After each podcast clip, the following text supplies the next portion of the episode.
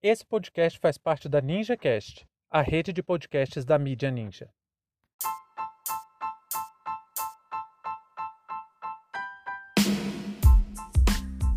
Novos ataques de Paulo Guedes contra o serviço público. Sejam bem-vindos e bem-vindas ao seu plantão informativo com análise e opiniões a partir de uma perspectiva histórica. Eu sou Arnaldo de Castro, em conjunto com Brenda Salzman, e hoje é dia 11 de maio de 2021. Para você ter acesso ao nosso conteúdo completo, visite historioralpodcast.com.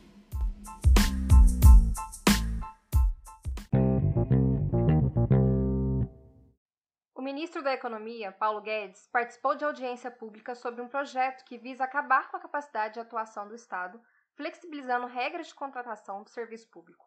A principal medida defendida por Paulo Guedes foi o fim da estabilidade no serviço público e a criação de avaliações de desempenho que podem facilitar a demissão dos e das atuais servidores.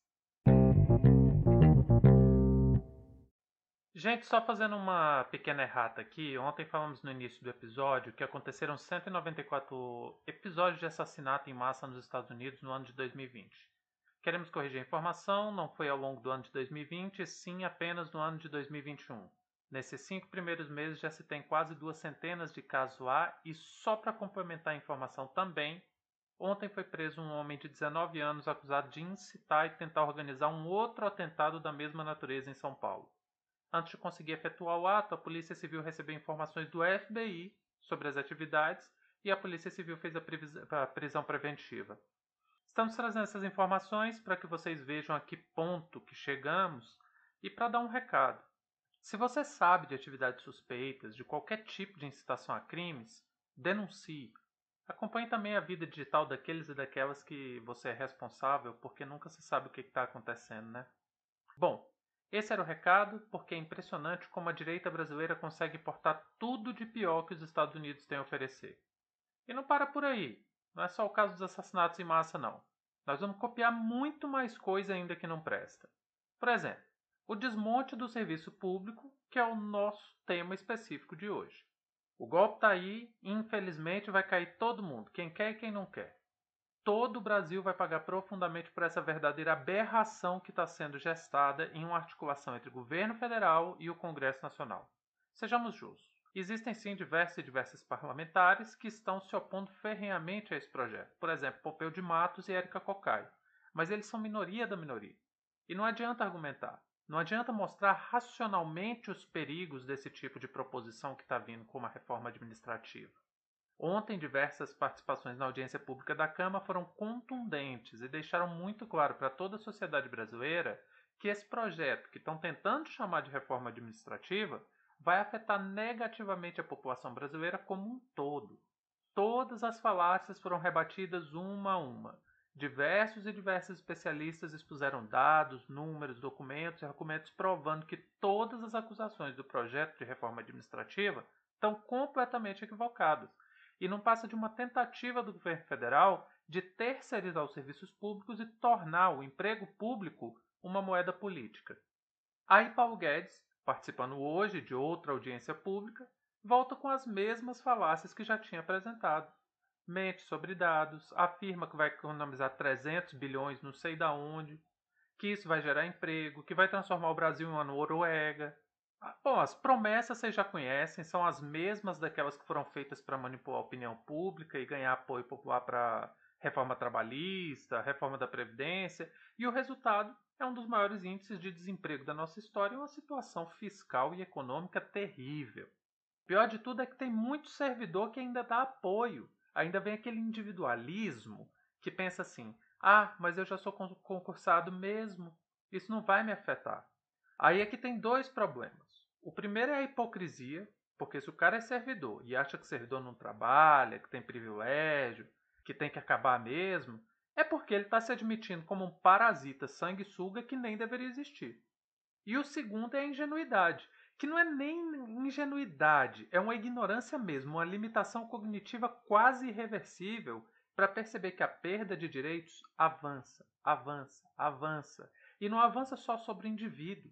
Ela não avança, não é sobre o indivíduo, não é você como indivíduo que está perdendo direitos, e sim sobre um conjunto de pessoas, sobre uma classe. É impressionante esses mesmos servidores não perceberem que foram completamente atropelados por uma reforma da Previdência, que em tese era um direito garantido e imutável.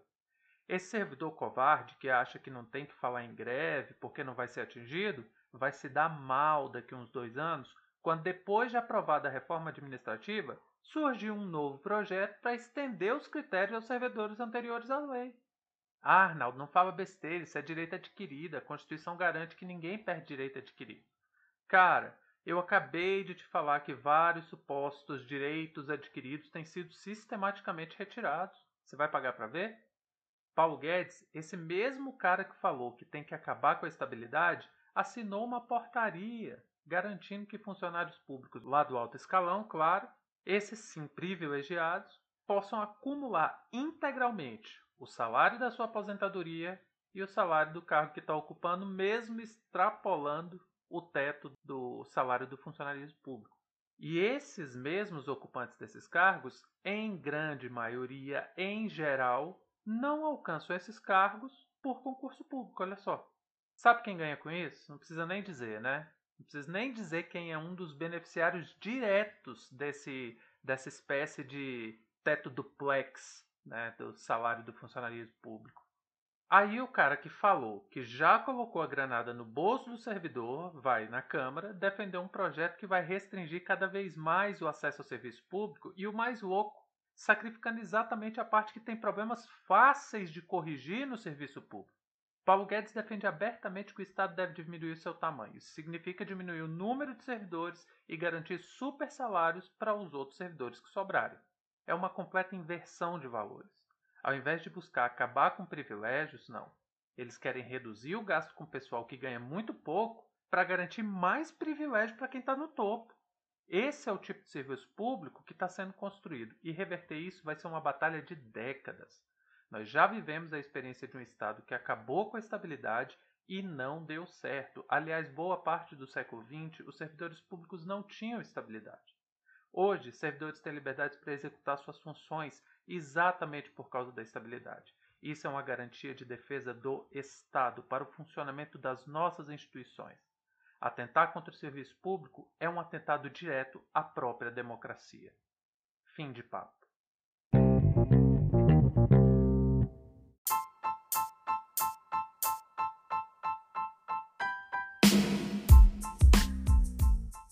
Entre tantos fatos que nos cercam e com a velocidade de informações a que estamos submetidos, essa foi nossa escolha para o destaque de hoje. Se você quiser participar do nosso financiamento coletivo, acesse catarse.me história. Muito obrigado a você por prestigiar nosso trabalho e até a próxima.